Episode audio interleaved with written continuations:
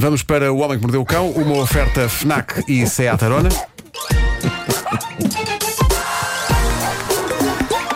O homem que mordeu o cão. Título deste episódio: De mão dada com a Angie, a caminho de uma revelação bombástica. Melhor. Melhor. Vês? Melhor, melhor.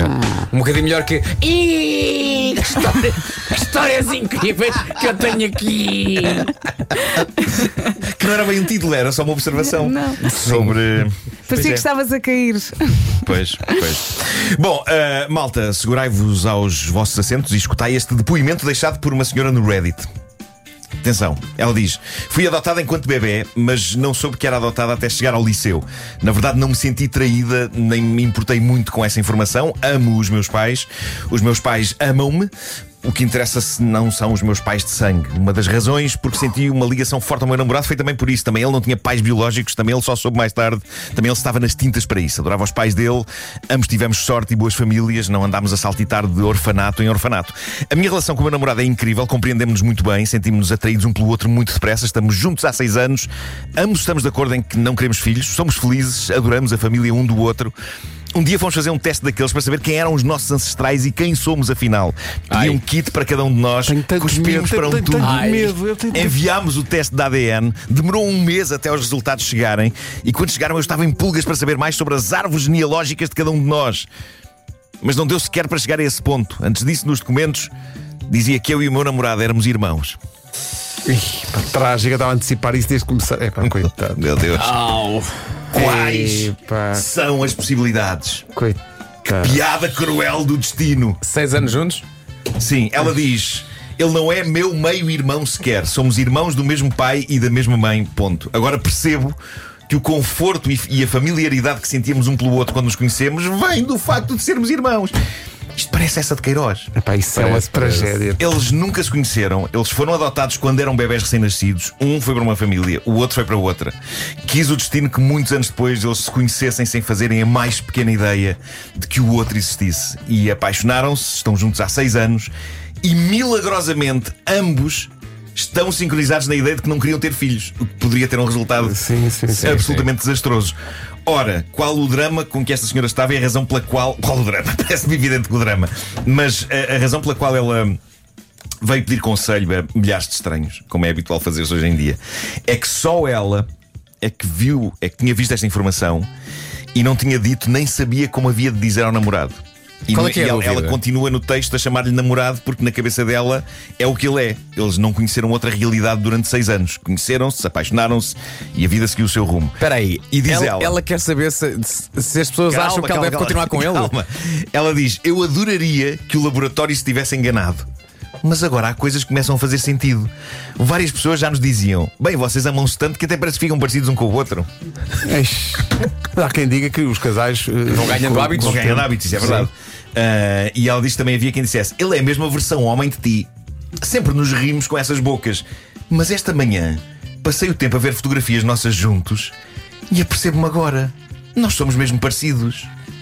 Ela diz não sabe o que fazer porque não ama aquela pessoa enquanto irmão, ama-o enquanto namorado. Ela diz: temos uma casa juntos, temos uma vida confortável juntos, sempre achei que ele era o amor da minha vida. Isto é angustiante. Isto é muito angustiante. Isto é angustiante. Até ao dia com o pequeno almoço ela diz: Ei, mano, Estás em grande. estás em grande?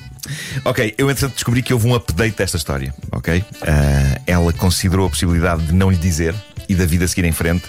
Tem que dizer. Era, era um difícil, peso, não? era um peso demasiado grande para ela carregar. Muito difícil. E acabou por contar-lhe. E ela diz que ele está a tentar não se passar com esta informação.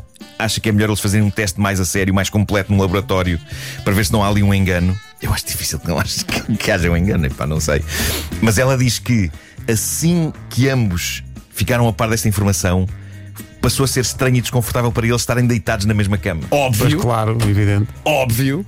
Pá, esta história parte do coração, não é? Imagina, encontram o amor da vossa vida e um teste diz: "Ah, atenção, são irmãos. Obrigado e bom dia. horrível, horrível, coitados. Nossa. E quais eram as possibilidades, como tu dizes? É pá, inacreditável. E Inacreditável. agora pensa na quantidade de vezes que tiveram intimidade. É verdade. E agora pensam que durante seis anos É verdade.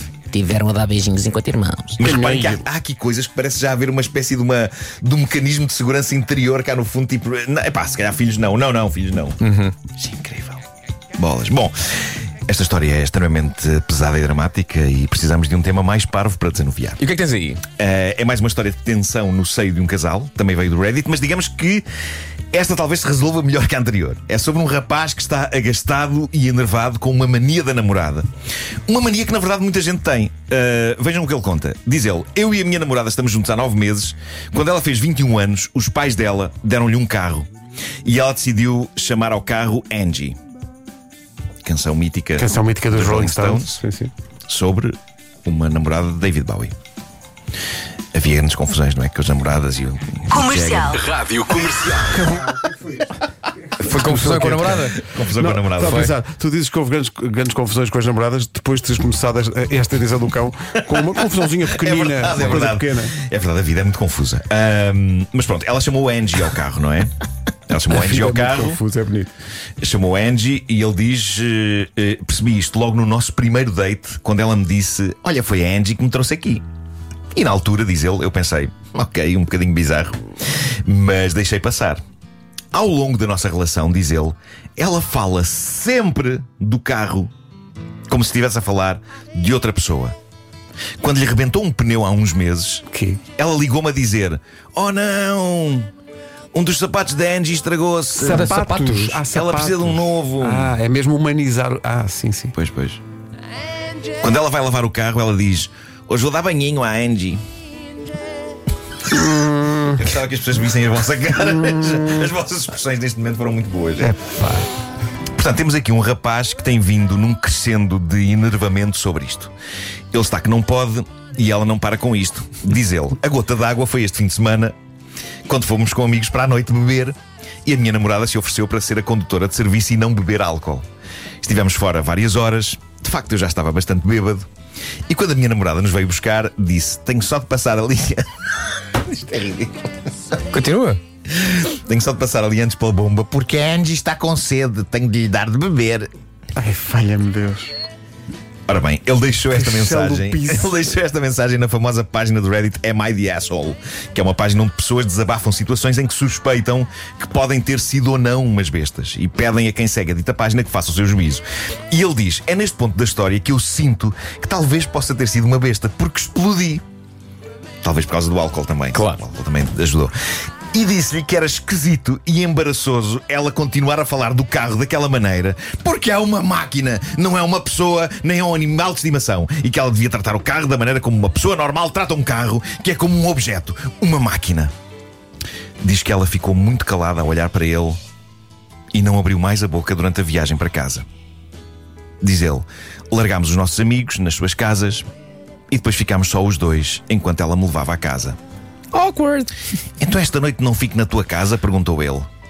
Ela respondeu: Preciso de tempo para pensar. E ela diz que desde aquela noite que ela não lhe dirige a palavra. A maioria dos comentários diz que ele é uma besta. Que não é assim tão grave ter uma bizarriazinha como chamar um carro pelo nome e falar dele como um ser vivo.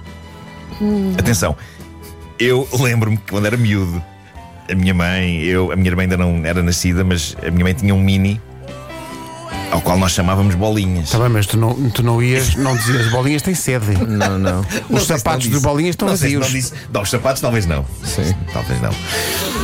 Mas eh, as pessoas dizem que se calhar ele exagerou no, no seu ataque de fúria e que isso a deve ter eh, feito sentir-se insegura sobre ela própria e que se ele gosta dela, podia ter deixado passar isto. Eu estou a imaginá-la no fim disto tudo, a virar-se para a Angie e a dizer: Já me viste esta besta? E a Angie a responder: Não ligues, ele não sabe o que é bom. Pip, pip.